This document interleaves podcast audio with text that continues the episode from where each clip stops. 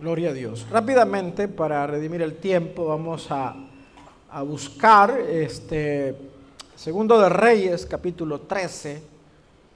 Segundo libro de los Reyes, capítulo número 13. Si gustan ponerse de pie, háganlo, les sirve de ejercicio para que se active la circulación, ¿verdad? Porque después de dos horas de estar sentados, algunos se les van a dormir los pies, ¿verdad? Voy a leer desde el versículo 20 que dice, y murió Eliseo y lo sepultaron, entrado el año, vinieron bandas armadas de moabitas a la tierra, y aconteció que al sepultar unos a un hombre, súbitamente vieron una banda armada y arrojaron el cadáver en el sepulcro de Eliseo, y cuando llegó a tocar el muerto, los huesos de Eliseo, revivió y se levantó sobre sus pies. Se muere el profeta y lo sepultan. Entrado un año, vinieron bandas armadas de moabitas a la tierra. Y aconteció que al sepultar unos a un hombre súbitamente vieron una banda armada y arrojaron el cadáver en el sepulcro de Eliseo. Y cuando llegó a tocar el muerto los huesos de Eliseo, revivió y se levantó sobre sus pies. Amén. Puede tomar su asiento.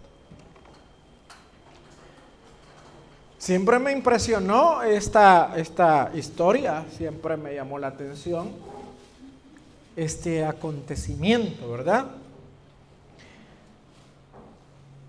Me llamó y me impactó, me llamó la atención y me impactó siempre porque sin duda este fue un, tremendo hombre de Dios. Nosotros hasta nos guindamos de la gente para orar por ellos, ¿verdad? ¿Se ha fijado? Los escupimos todo cuando vamos a orar, ¿verdad? Y ni las calenturas se les van. Eliseo ya tenía un año de haber fallecido. Y ya muchos quizás habían superado incluso la pérdida, ya, ya, el duelo había, había pasado, porque aunque después de un año se sigue sintiendo melancolía, tristeza, pero ya no es igual, ya no es como cuando el, el, el amigo, el hermano están recién muertos, ¿verdad? Que, el dolor es grande. Ya, ya había pasado un año, posiblemente algunos ya, ya ni recordaban tanto aquello. Podría ser que mucha gente incluso eh, estuviera ya un poco olvidando, ¿verdad? El, ministerio del profeta. Pero aquí vemos a un profeta que se niega a que se niega a ser olvidado se niega a ser olvidado. Y, me llama la atención, como le dije, el, milagro. Y pensaba un poco en eso, ¿verdad? Cómo, cómo en la vida hay gente que trasciende. Cómo en la vida hay gente que aún después de muerta sigue siendo de bendición. Yo no sé si usted conoce gente que aún después de muerta sigue siendo de bendición sus enseñanzas, sus consejos, sus aportes. Por eso quise poner ese, ese ejemplo, de ese invento que ya se ha mantenido. Han pasado los años, los siglos, y le han hecho algunos cambios, algunos retoques, pero la esencia sigue estando ahí. Sigue estando ahí. Tenemos a, este profeta que aún muerto sigue siendo de bendición. Y pensaba precisamente en eso, cuántas personas hemos conocido nosotros que nos dejaron algo o que hicieron algo, que a pesar de que ellos ya no están entre nosotros, nos sigue bendiciendo. Por ejemplo, pudiéramos hablar de los, de los científicos. Científicos como los que inventaron medicinas como, o vacunas como la, del, o científicos que inventaron, por ejemplo, la penicilina. ¿Creen ustedes que fue un gran aporte ese? La penicilina. ¿Quién fue el inventor de la penicilina? Lenin. Fleming, Alejandro Fleming, el inventor de la penicilina. Él ya no está. Él ya no está, pero él sigue bendiciendo a la gente. Sigue siendo de bendición para, para todos. Cada vez que tenemos una infección, ahí va, ¿verdad? El legado. El legado de este hombre de ciencia. Pero también tenemos legados en, en las diferentes ramas, como la literatura. ¿verdad? En la mecánica, en la industria. Tenemos gente, hermano, que ha sido tremenda, que ha dejado una huella, que nunca van a ser olvidados. Que nunca van a ser olvidados, aún después de muertos siguen siendo de bendición. Y precisamente pensando en eso, se me venía a la mente el tema bajo el cual quiero hablar, ¿verdad? ¿Cómo, cómo trascender en el tiempo y dejar una huella imborrable? Quizás no vamos a inventar, que sé yo, algún avión que también sea submarino y que a la vez pues viaje debajo de la tierra. Pero podemos llegar a, a dejar una huella en nuestra familia. Hay, hay, hay, por ejemplo, en, mi, caso recuerdo a mi abuelita que no sé por qué, ¿verdad? Mi abuelita hacía tamales y los hacía deliciosos, pero porque los tamales de mi abuelita eran, soñados. Pero nadie, a nadie le pasó la receta. Nadie se interesó en, en, en aprender, ¿verdad?, a hacer los tamales de la abuelita. Así que la receta y los tamales de la abuelita se fueron con ella. Ya nunca más vamos a saborear esos tamales. Ya nunca más los vamos a volver a probar porque, porque se fue con ella. Pero mire qué bonito es que nosotros en la casa vayamos transmitiendo, ¿verdad? A, a las nuevas generaciones nuestro legado y dejemos una huella en ellos. Por ejemplo, eh, yo creo que fue tu papá el asunto de la música, fue, fue por tu papá, ¿vea? Así que don Arnoldo ya no está, pero ahí está su legado, la música. Fue pila de él. Fue pila de él que dijo, estos bichos les voy a enseñar a tocar. Fue pila de él. Imagino yo que también algunos de ustedes tienen eh, historia, ¿verdad? Tienen recuerdos, tienen algo que ustedes heredaron de alguien de su familia. Por ejemplo, ¿quién, quién me podría contar algo que heredó de su familia? Que lo tiene que en su casa el abuelo o en su casa su papá.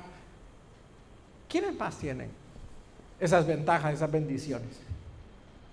De, de seguir rememorando, de seguir este, llevando, ¿verdad? Nadie de ustedes. Bueno, pero ¿y quiénes van a, continuar con lo que ustedes están haciendo? ¿Tienen gente a la que están enseñándole? que, ustedes dicen, mis hijos van a, van a seguir con esto, o, mis amigos van a seguir con esto. Este, uno de mis sueños es precisamente que, ustedes lo saben, yo no tuve hijos, hijos físicos, pero, pero hijos espirituales sí tengo varios. Y yo sé que nosotros un día no vamos a estar acá porque así es la vida. Nos estamos haciendo cada día más viejos, ¿verdad? Y un día vamos a tener que partir de esta tierra, ya no vamos a estar. Pero mi sueño es que después, si Cristo no ha venido, después de 100 años, la iglesia Marea siga. O sea, imagínense aquí a 100 años, ¿verdad? A mí me gustaría saber que Iglesia Marea ahora ya en 100 años va a ser una iglesia increíble, ¿verdad? Y van a ver fotografías de nosotros ahí, los fundadores. Y se van a acercar las nuevas generaciones y van a decir, miren los viejitos dientes cómo eran, vea cómo se vestían. Ese, es el sueño, el anhelo que, yo tengo, pues que trascender, trascender, dejar una huella, dar una huella. imborrable. Ser como Eliseo, que era, ya estaba muerto, un año tenía que haberse muerto, pero seguía siendo de bendición. Seguía siendo de bendición. Entonces esa es la idea, de que nosotros procuremos dejar una huella, ser de bendición. Ahora, eso no es eh, una cosa como soplar y hacer botellas. Eso requiere, eso es un trabajo. Eso requiere ciertos elementos que son los que vamos a estar analizando en la vida de Eliseo. ¿Cómo puede, pues que este hombre llegó a ser quien fue? ¿Cómo este hombre llegó a trascender como lo hizo? Pero vamos a darnos cuenta que eso no, es eh, estando acostado en la hamaca, no pasa estando acostado en la hamaca. No pasa por casualidad, no es cosa de la suerte. Hay ciertos elementos que se deben de tomar en cuenta y son los que vamos a estar analizando ahora. Vamos a comenzar, a ver si se pueden tocar los cinco elementos que traigo. Eh, y el primero de ellos, ¿verdad? Es que si queremos que lo que estamos haciendo trascienda, se requiere de un buen arranque. Y esto aplica para, para matrimonios. ¿verdad? Hoy por la tarde tenemos una boda. Eh, aquí tenemos a, muchos matrimonios. De hecho, hay un amigo mío que este año, este día, perdón, está celebrando 47 años de matrimonio. Y dice, sigo enamorado, dice, como el primer día.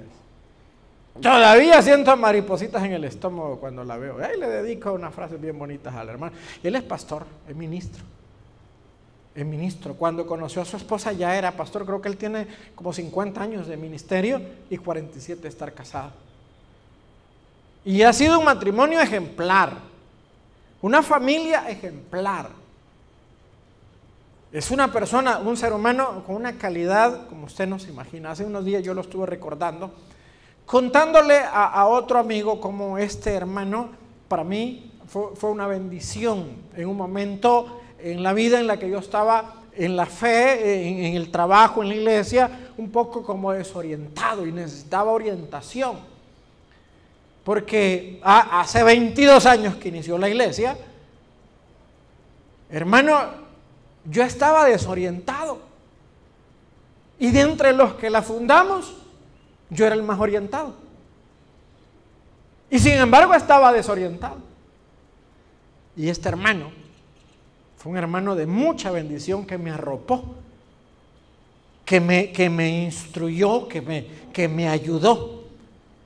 Hace 22 años que lo conocí. Una persona humilde que no, no ha perdido el piso y ha, y ha logrado metas increíbles, ministeriales ministerial. 50 años de ministerio, 47 de matrimonio, hijos en el Señor y, profesionales. Y, qué bonito. ¿Y cómo le hago? ¿Cómo le hago para, para cuál es la fórmula? Porque habrá muchos acá que incluso quieren tener esa misma, esa misma experiencia, esa misma vivencia, trascender, mantenerse. Entonces vamos a comenzar por el arranque. Dice la Biblia en Primero de Reyes, capítulo 19, versículo 21, dice, partiendo él de allí, halló a Eliseo, hijo de Zafat, que araba doce yuntas delante de sí. Y él tenía la última. Y pasando Elías por delante de él, echó sobre él su manto. Entonces dejando él los bueyes, vino corriendo en pos de Elías y dijo, te ruego que me dejes besar a mi padre y a mi madre y luego te seguiré. Y le dijo, ven, vuelve, ¿qué te he hecho yo? Y se volvió y tomó un par de bueyes y los mató y con el arado de los bueyes coció la carne y la dio al pueblo para que comiesen. Después se levantó y fue tras Elías y le servía.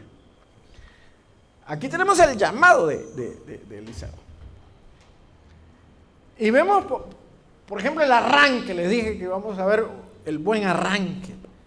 ¿Por qué, ¿Por qué fue un hombre que aún después de muerto era de bendición? ¿Por qué trascendió aún después de muerte? ¿Por qué llegó a ser tan, tan fuerte su ministerio? ¿Por qué llegó a ser un hombre tan importante? Aquí vemos, hermano, algo muy interesante en esta historia. Yo quiero que usted me ayude a buscar algunas cualidades que usted encuentra ahí en este hombre. O sea, no cualquiera triunfa, no cualquiera trasciende. En, cualquier empresa, en la universidad, son miles los que se matriculan cada año a la universidad. Y los que no logran matricularse van a quemar llantas. ¿Para, que, para, para, para entrar a la farsa. Recuerdo una persona un día que hizo una celebración pero extrema, exagerada, porque había, había quedado en la universidad y alguien le dijo, no, no, no, no, no. A mí no me vengas con tanta bulla. Esa celebración hacela cuando salgas. Que porque entraste no celebres. Celebra cuando salgas. Ya con el título, ¿verdad? Porque entrar cualquiera entra. O no cualquiera, pero muchos entran. Pero salir, ¿quién sale? ¿Quién sale? Cuando la gente se casa o cuando empiezan un noviazgo, hermanos, si es que se llenan de, de, bla, bla, bla, bla, bla, bla, bla. Y celebran el primer día, celebran el segundo día. No, celebre 50 años. Celebre 50 años. Nosotros vamos a cumplir 15, 15, 15 cumplimos ya, ¿verdad? 15. Solo Dios sabe si vamos a llegar a 16, porque esto está duro, hermano. Eso está difícil. Cada día más quisquilloso, cada día más complicado, el carácter, el mal humor, el genio. Los hipotas creen que todo el tiempo es de, de mariposita. No, también da gastritis, queridos. Te volado de pone raro de repente. ¿Verdad? La, la princesa de día Fiona en la noche, o cómo es la cosa, quienes vieron la, película. Pero evidentemente, por eso uno tiene que, si se va a casar, si va a emprender una carrera, uno tiene que fijarse en los detalles. Aquí Elías va a llamar a su sucesor.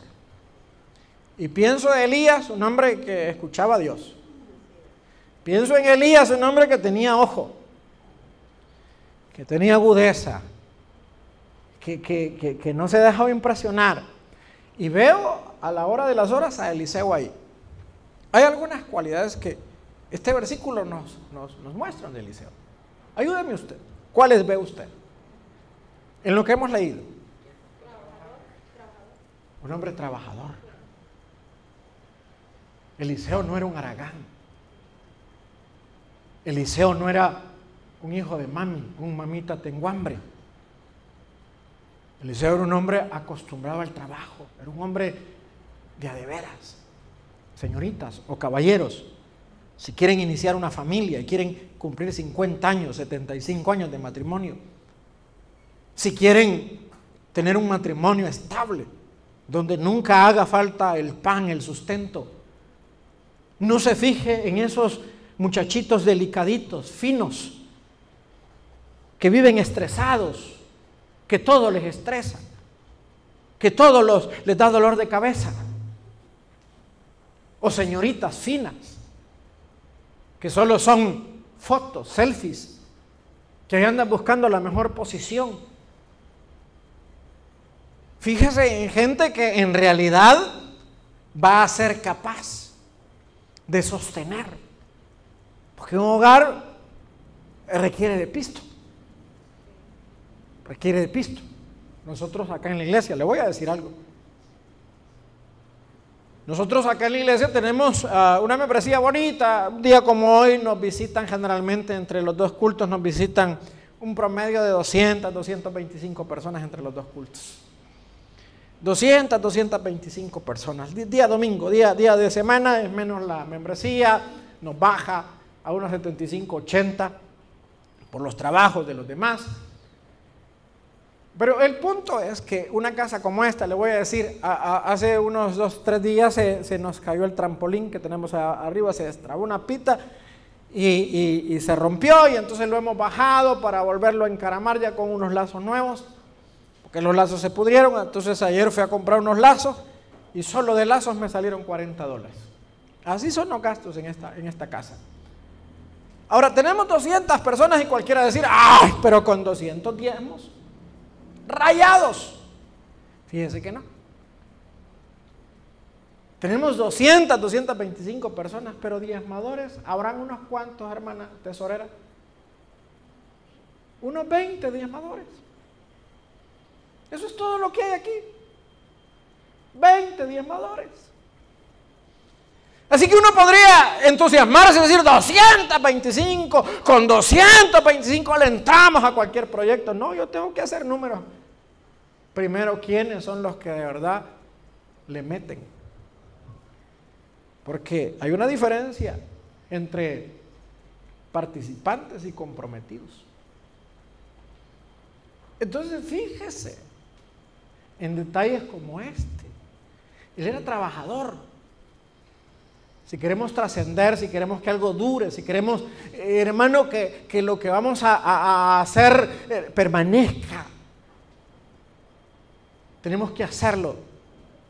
Hermano, entendiendo que en la vida nada es fácil, que en la vida todo requiere un trabajo, un trabajo.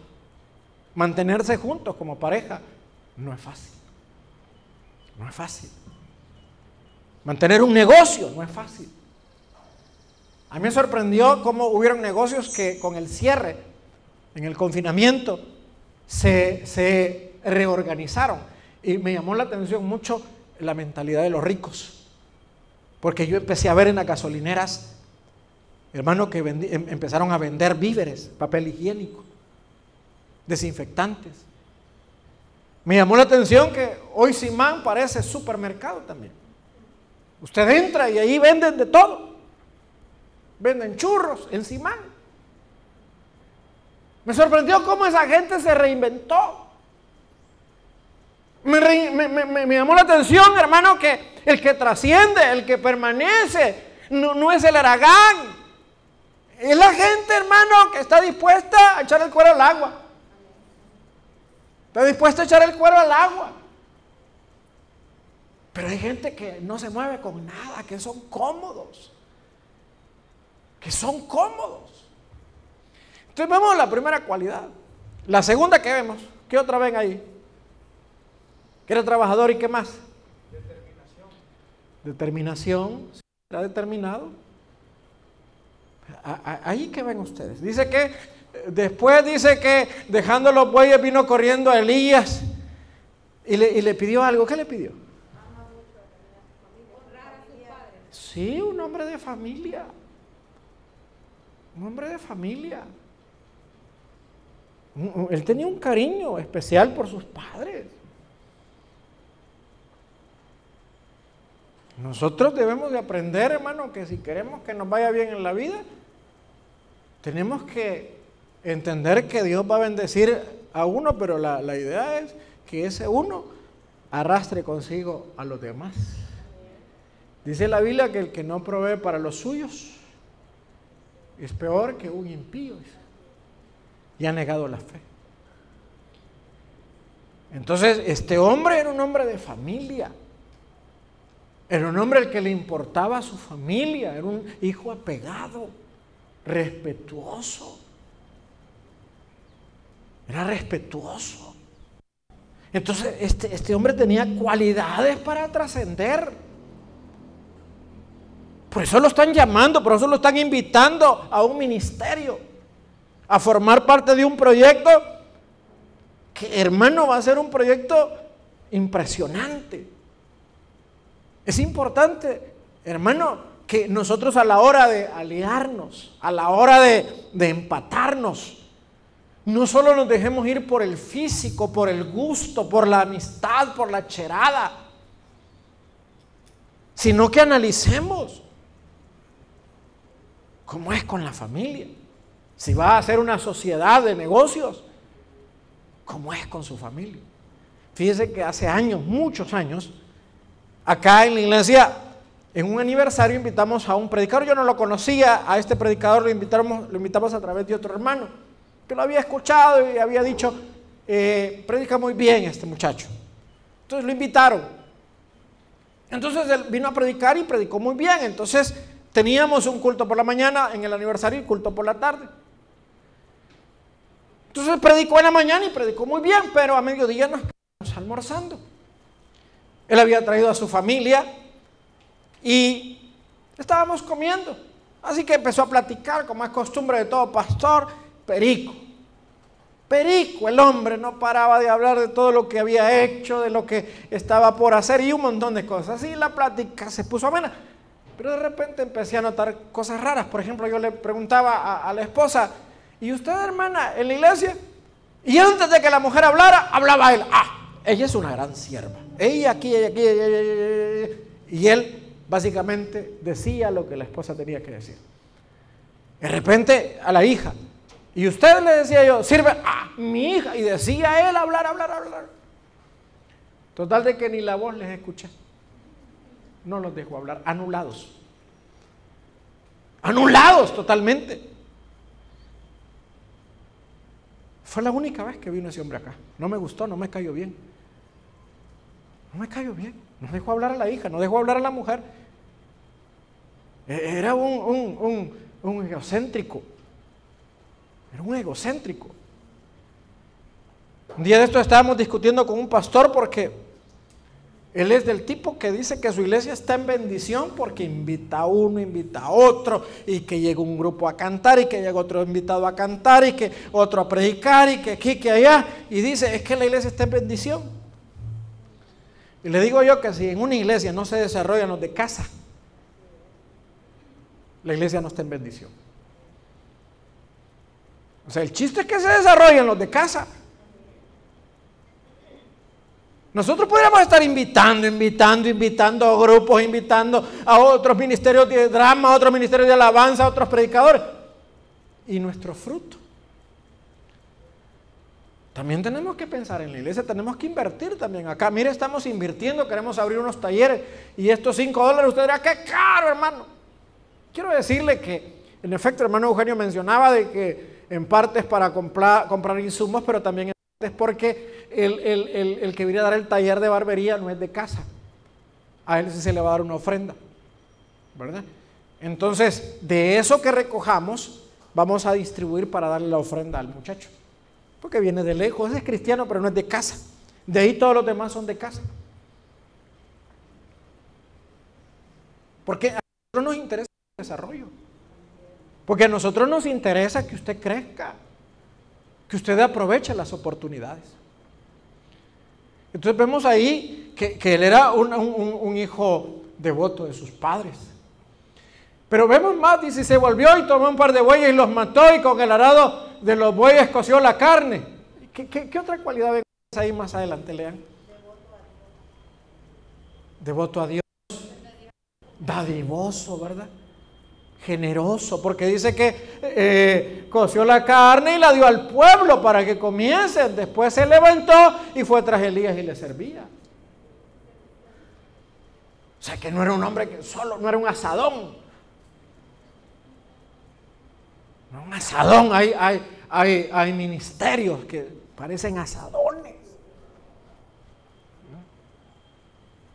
Ministerios que parecen asadones.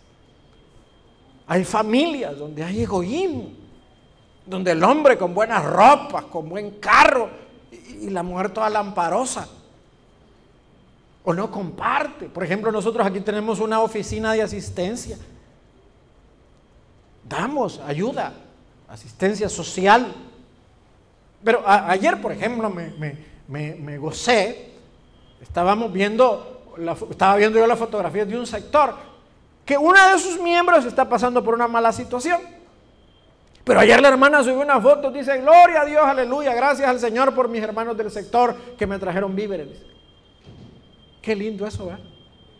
¿No le parece a usted que es lindo? Ser generoso, hermano. ¿Ah? Entonces, hermanos, si queremos trascender en la vida, tenemos que aprender a ser generosos. Porque la gente tacaña no, no, no trasciende. La gente tacaña no trasciende. No le va bien. Si Dios nos bendice es para que compartamos. Claro, con inteligencia, con mesura. No vamos a quedar nosotros sin comer por andarle dando a los demás. Pero, pero tenemos que apartar. Ustedes saben que en cuanto a finanzas hay diezmo, hay ofrenda, pero también hay limosna. La palabra limosna por el trasfondo católico es una palabra que parece humillante. Y cuando alguien nos da, yo no le voy a agarrar limosna, pero es que la limosna no es humillante. Es la ofrenda o la ayuda para el necesitado. Para el necesitado. Y todos alguna vez hemos necesitado de una limosna. ¿Eh? En nuestras enfermedades nos han hecho llegar limosna. No tenemos que satanizar esa palabra ni verla de manera peyorativa, no es una mala palabra. Por el trasfondo católico de algunos es que esa palabra se ha vuelto humillante, pero no es humillante. Bíblicamente, nosotros somos instruidos para que ayudemos al necesitado. Entonces, vea, aquí tenemos a un hombre que trascendió, pero ¿por qué trascendió? Porque tenía buenas bases. Buenas bases. Era un hombre trabajador, era un hombre de familia y era un hombre generoso. Cualidades importantes. En una persona, cualidades que Dios ve en una persona a la que quiere usar, a la que quiere llevar lejos, a la que quiere eh, el Señor eh, hacerla su instrumento. Usted quiere ser un instrumento de Dios. Usted quiere que Dios le bendiga y que a través de usted otros sean bendecidos. Mire estas cualidades importantes. Sea trabajador, no sea aragán. Mire, ¿sabe usted que hay gente que le corresponde venir al culto a las 8 y no viene al culto a las 8 porque les da sueño? Ay, es que toda la semana madrugo y todavía el domingo. Eh, si toda la semana madruga, madrugue de mala gana. Y si le toca madrugar el domingo, madrugue con gozo. Porque el día de semana usted va a servirle al amo terrenal. Pero el día domingo usted viene a darle gloria al que vive por los siglos. Pero hay gente hará gana. Mejor viene el culto de la tiendas.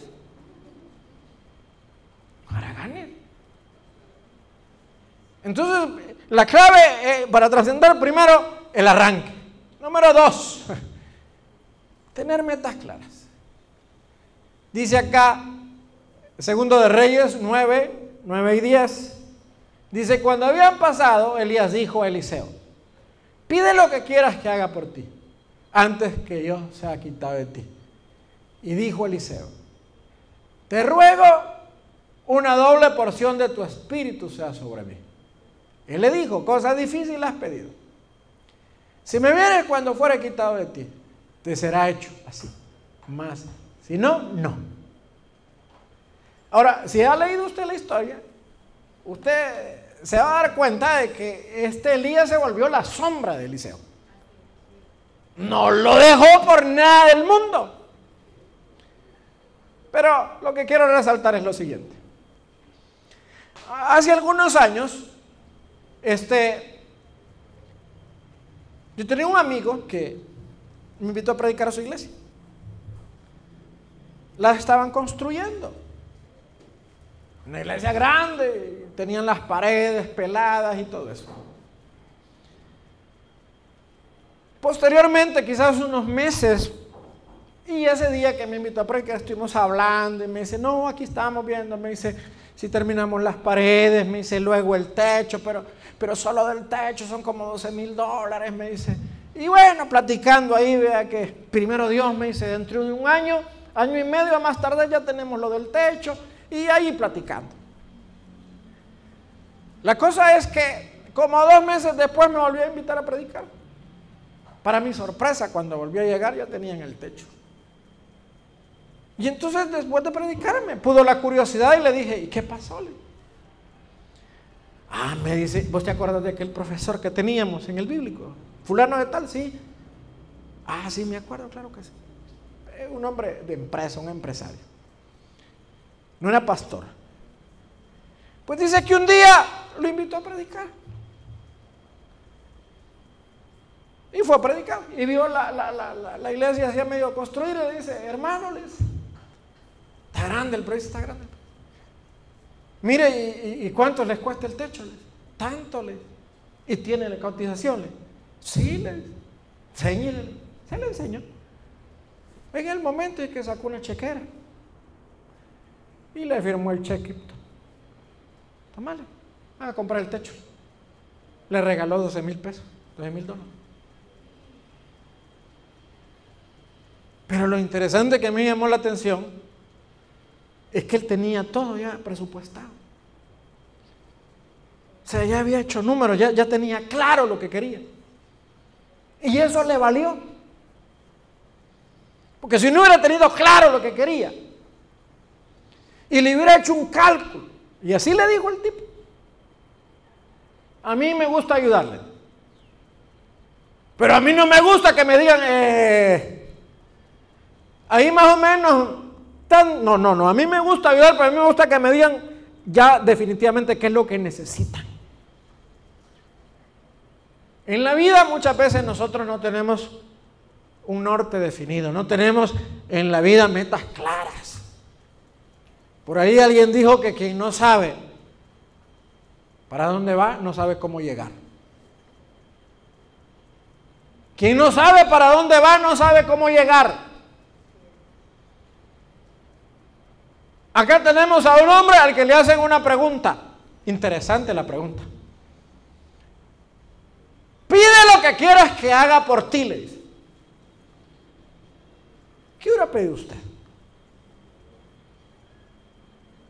Si usted sabe lo que quiere, usted sabe lo que necesita.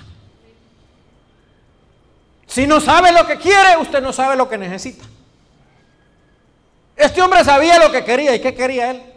Ser profeta. Pero no cualquier profeta. Él quería ser un profeta igual o mayor que Eliseo. No la tenía fácil. Que Elías. No la tenía fácil. Ustedes saben quién era Elías. ¿Saben quién era Elías? ¿Ah? ¿Tenía chiche la, la, meta Eliseo? ¿Ah? Pero sin embargo era ambicioso. Porque no estaba pidiendo cualquier cosita. Muchos de nosotros somos conformistas. Ay, Señor, te estaba pidiendo un príncipe azul. ¿Para que sea un príncipe mestizo, mandame?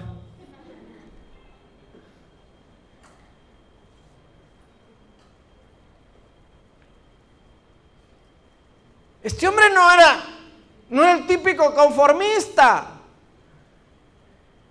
Este hombre tenía metas grandes. Este soñaba en grande. Una doble porción de tu espíritu. Porque lo que quiero no se logra con menos que eso. Porque lo que yo quiero no se logra con la mitad de lo que vos tenés. Ni con lo igual que vos tenés. Se logra con el doble de lo que vos tenés. Y a, y a Eliseo le dio risa las pretensiones de este. A, Elías, perdón, le, dio, le dieron risa las pretensiones de cosa difícil las pedídole. Porque Elías sabía quién era él, hombre. Si este había resucitado muertos. Si este había degollado 400 profetas de Baal. Si este por su palabra dejaba de llover y por su palabra volvía a llover. Si a este le temblaban los reyes. Este era, era, era, era un tipazo. este era un tipazo. Hablando de profetas, este era el top de los, de los profetas.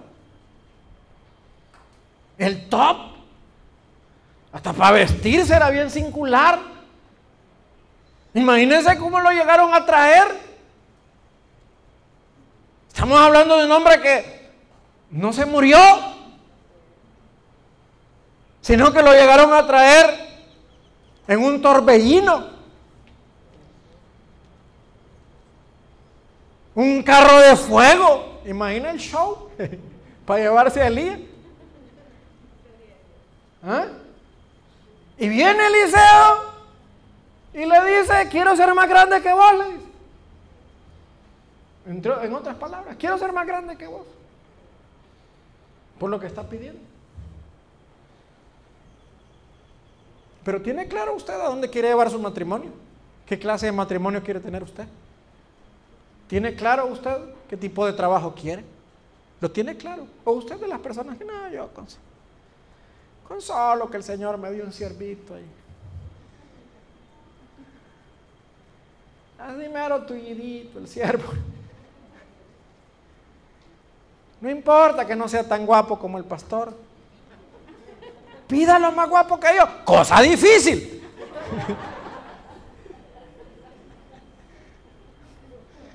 si me vieres.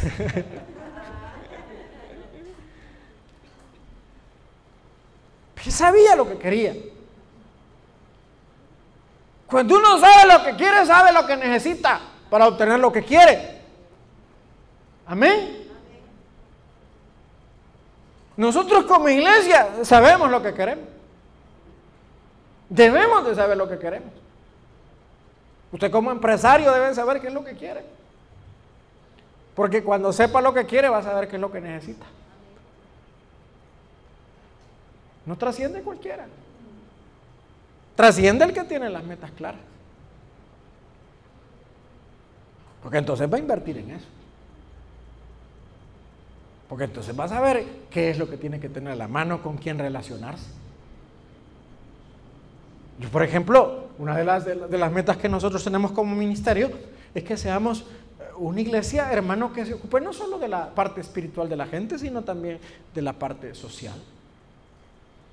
A mí me conviene relacionarse, relacionarme con pastores que también estén en el campo de la gestión. En el campo de la gestión. Yo necesito, mire, por eso es que yo me, de repente el, el domingo, el lunes pasado tuvimos un almuerzo acá en la iglesia de, una fundación con la que trabajamos. Vinieron varios pastores, estuvieron aquí platicando conmigo y luego el siguiente día fuimos juntos a una actividad y estuvimos desayunando juntos eh, eh, eh, y hablando un poco del quehacer evangélico, del quehacer cristiano. Y yo escuchando, ¿verdad? Los avances, todo lo que han logrado como iglesia, cómo lo han logrado. Hermano, porque no sé si es pecado lo que voy a decir, pero nosotros de alguna manera somos como una empresa. Digo, no sé si es pecado, pero para mí que la iglesia es una organización y un organismo. Porque también tenemos que tener una buena administración. Porque también tenemos recibos que pagar. Porque también tenemos que crecer.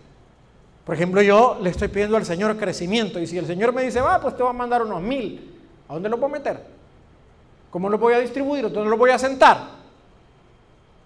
¿Dónde, dónde meto mil? Aquí. Porque la gente dice, oremos por el crecimiento, pero preparemos las condiciones para ese crecimiento.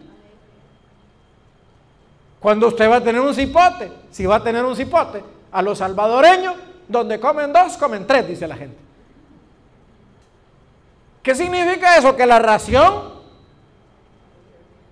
se, divide la misma ración entre tres. Pero ese es a los salvadoreños, pero si usted quiere tener un cipote, a lo correcto, tiene que saber que si, si ahora está casado y quiere un cipote más, tiene, hermano, que mejorar sus ingresos primero. Porque si ese cipote viene, el cipote va a necesitar un cuarto, va a necesitar una cuna, va a necesitar ropa, alimentación, estudio. Entonces usted tiene que tener un fondo. Amén. Si se va a casar, ¿a dónde quiere vivir? A los salvadoreños. Aquí, hijos. Aquí se acomodan. Ahí está ese cuarto, ves que nadie lo ocupa.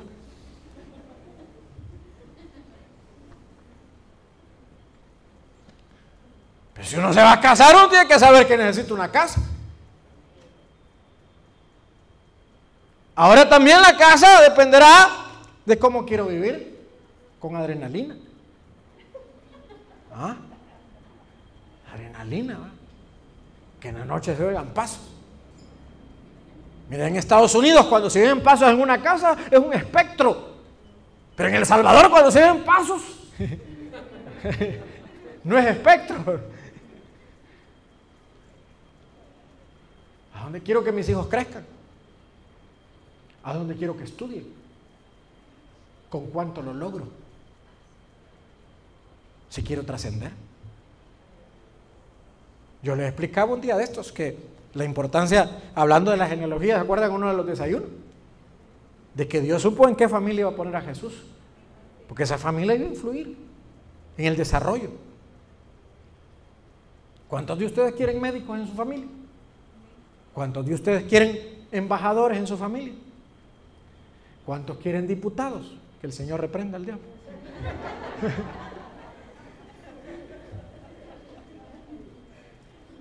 ¿Tiene las condiciones usted para formar un médico?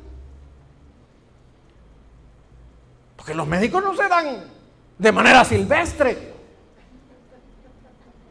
No es que el mono ande en la calle, se tatuó y que el bicho allá anda con la pistola, pero de repente dice, siento la vocación de ser médico. No, no se dan de manera silvestre. Es toda una cultura. De esto estaba oyendo una de esas entrevistas a un médico que es médico de cuarta generación ya. Y de la misma especialidad. Cuarta generación ya. ¿Cómo la ve?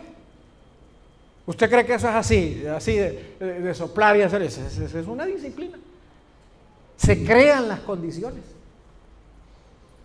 Entonces, si queremos trascender, hay que saber qué es lo que queremos. Porque cuando sepamos qué es lo que queremos, vamos a saber qué necesitamos. Amén. ¿Cómo estamos de tiempo? Y no seguimos el otro domingo. ¿Ya se me acabó el tiempo? ¿Sí? Bueno, vamos a seguir el otro domingo con el tema. Pero vea, este hombre se murió, pero siguió, aún muerto, siguió siendo de bendición para otros. Yo no sé cuántos de ustedes, sus padres aún muertos siguen siendo de bendición para usted, porque usted dice gracias a mis padres. Gracias a mi esposo. Tenemos la casita. Gracias a aquel viejo. Era loco, pero ahorrador. Trabajador. Ahí está mi pensioncita. Pero hay gente que recuerda y no es el viejo bolo. Hasta las escrituras de la casa no fue a vender por culpa de él, estamos alquilando. Ni me hablé, dice. Ni me hablé, no quiero que me hables de ese viejo loco bolo.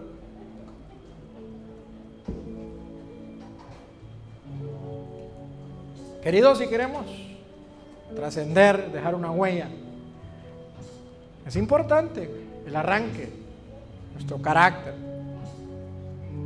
Es importante nuestras metas claras. Es importante. Esto no es solo de soplar y hacer botellas, no es suerte, es trabajo. Amén. Cierre sus ojos.